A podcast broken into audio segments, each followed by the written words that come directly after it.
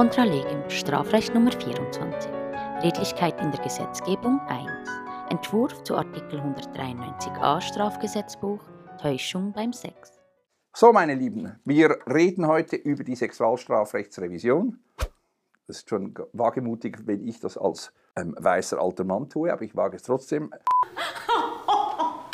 Ich rede nicht über die Sexualstrafrechtsrevision und deren Inhalte oder quasi Berechtigung, sondern über Eigenheiten und Merkwürdigkeiten. Es gibt nämlich insgesamt vorgeschlagen von der, das ist der gegenwärtige Stand, der Rechtskommission des Ständerates eine Bestimmung mit der Nummer 193a. Da wird gesagt, Täuschung über den sexuellen Charakter einer Handlung die Bestimmung lautet, wer bei der Ausübung einer beruflichen oder organisierten außerberuflichen Tätigkeit im Gesundheitsbereich, das war umstritten, ob es nicht alle Bereiche sein sollen oder es hat sich dann die Mehrheit jetzt durchgesetzt, nur Gesundheitsbereiche, also wer bei Ausübung der Tätigkeit im Gesundheitsbereich an einer Person eine sexuelle Handlung vornimmt oder, an ihr, oder von ihr vornehmen lässt und sie dabei über den Charakter der Handlung täuscht oder ihren Irrtum über den Charakter der Handlung ausnützt, wird mit Freiheitsstrafe bis zu fünf Jahren bestraft. Jetzt. Die Merkwürdigkeit an dem ist erstens, dass es handwerklich einfach unsauber ist. Es ist handwerklich einfach, wenn das Studenten von mir wären, würden sie alle durchfallen. Das ist der Rechtsdienst des Ständerates und es ist einfach unsauber. Woher kommt diese ganze Geschichte? Wird nicht erklärt. Das kommt direkt aus einem Aufsatz von Herrn Kollegen Weigand, ehemals Professor zu Köln, und der Kollegin Elisa Hofen, jetzt Professorin, Juniorprofessorin in Leipzig, zur Strafbarkeit von Täuschungen im Sexualstrafrecht.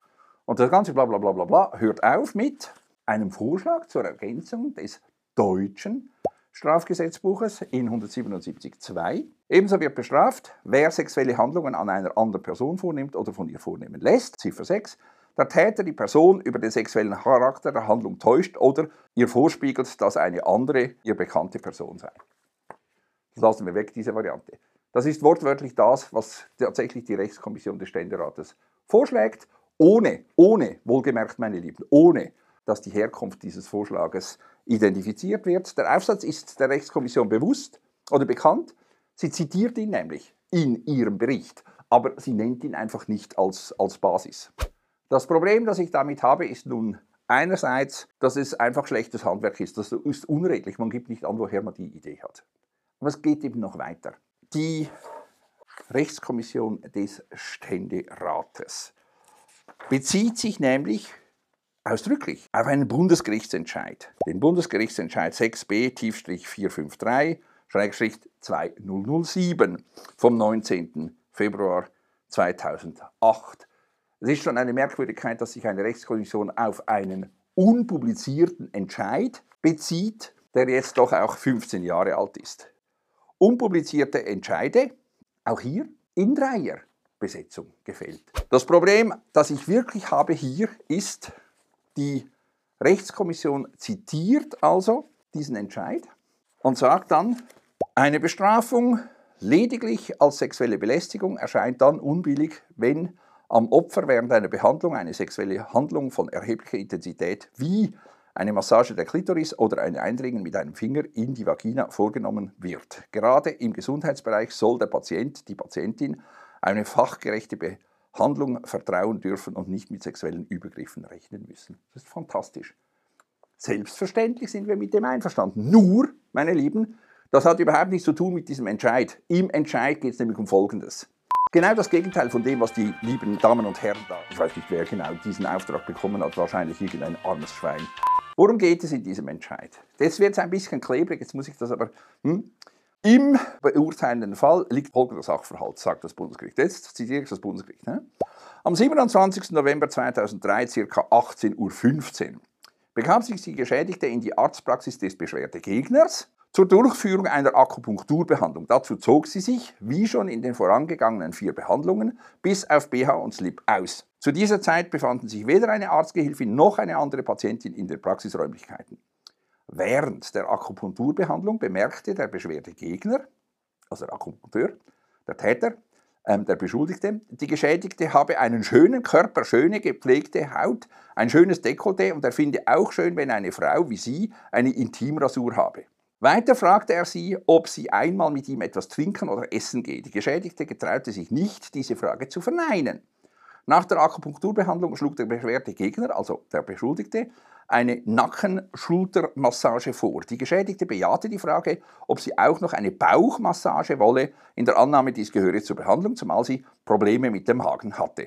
Ebenfalls willigte sie in eine Rückenmassage ein. Als sie wieder in Bauchlage war, massierte der Beschwerdegegner sie zunächst am Nacken und am Rücken, fuhr mit seinen Händen immer weiter ihren Rücken hinunter über das Gesäß, massierte Waden und Oberschenkel sowie deren Innenseiten und berührte auch den Intimbereich. Er fragte die Geschädigte, ob er ihren BH öffnen dürfe und öffnete diesen.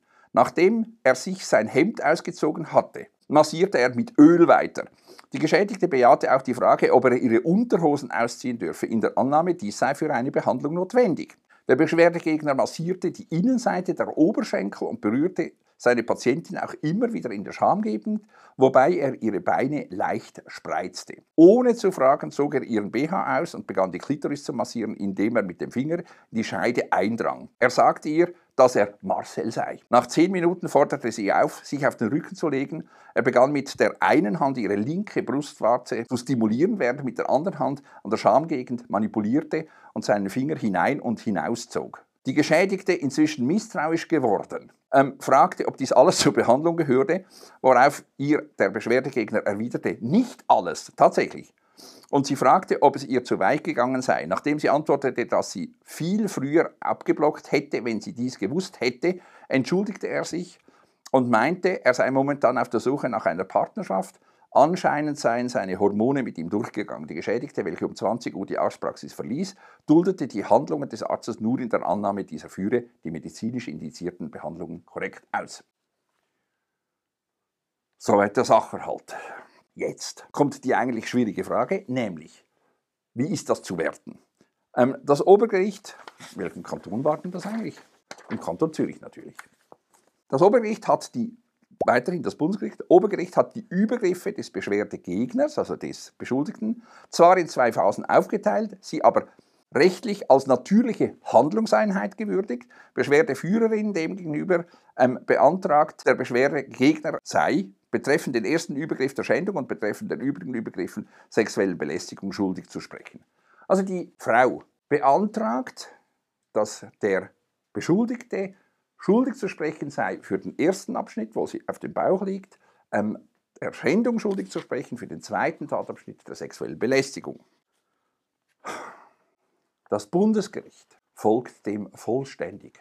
Es sagt ausdrücklich in Erwägung 3, 4, 2 am Ende. Die Geschädigte war, wenn auch nur vorübergehend, widerstandsunfähig, wie das Obergericht zum Tatbestand der sexuellen Belästigung ausführt, wusste der Beschwerdegegner aufgrund der gesamten Behandlungssituation, dass die Geschädigte nicht mit den sexuellen Handlungen rechnet und nicht damit einverstanden war. Somit hat er den Tatbestand der Schändung in der ersten Phase auch in subjektiver Hinsicht erfüllt. Das Bundesgericht gibt also der Beschwerdeführerin, das Bundesgericht gibt ihr Recht.